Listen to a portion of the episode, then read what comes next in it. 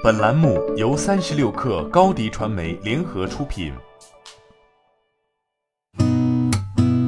八点一刻，听互联网圈的新鲜事儿。今天是二零二零年十二月十四号，星期一。您好，我是金盛。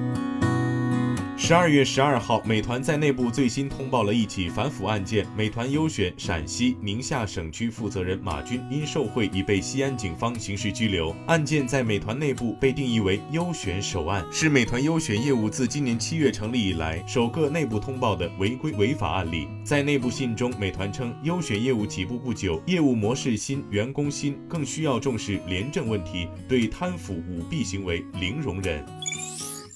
近期，一项名为“多多钱包”的新功能悄然出现在了拼多多的订单界面上。根据 App 介绍显示，多多钱包是拼多多官方所推出的支付服务，与其他 App 的支付功能不同。多多钱包并不需要强制用户输入银行卡号，若用户拥有需要绑定的银行 App，多多钱包可以直接关联进入并完成快捷支付签约。目前，拼多多的所有服务都已经支持多多钱包支付。包括时下正热门的多多买菜。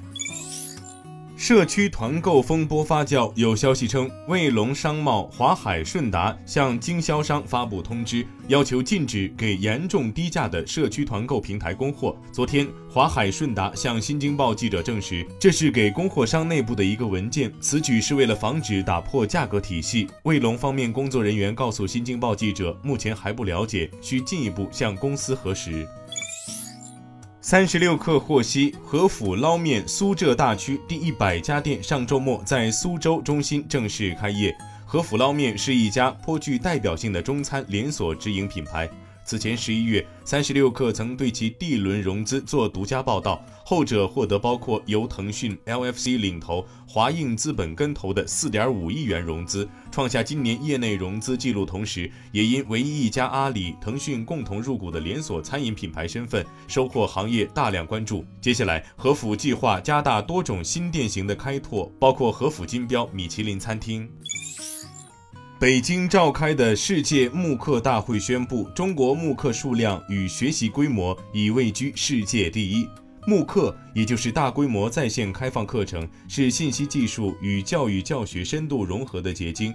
中国慕课自2013年起步，从建、用、学、管等多个层面全面推进，目前上线慕课数量超过3.4万门，学习人数达5.4亿人次。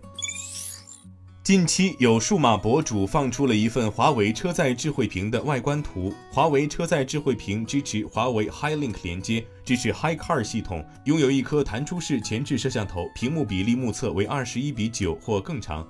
华为车载智慧屏新品属于汽车后装设备，搭载了华为鸿蒙 OS 2.0系统。车载智慧屏非中控大屏，可以放置在车上，尺寸类似平板，聚合了华为智能手机的大部分适合汽车移动场景的功能，如听音乐、看视频、打电话、上网和玩游戏等。根据 CDPR 官方发布的报告，《赛博朋克2077》的预购量和首发日销量已经超过了其巨大的投入和市场宣传费用。也就是说，《赛博朋克2077》仅用一天的时间就已经回本和盈利了。《赛博朋克2077》是知名游戏《巫师》系列开发商波兰公司 CD Projekt Red 开发制作的一款角色扮演游戏，于十二月十号正式上线。此前，《赛博朋克2077》中文情报站在哔哩哔哩上线并开启预约，市场猜测 B 站可能会成为《赛博朋克2077》中国代理。今天咱们就先聊到这儿。本节目由三亿人都在用的商业查询平台天眼查冠名播出。我是金盛八点一刻，咱们明天见。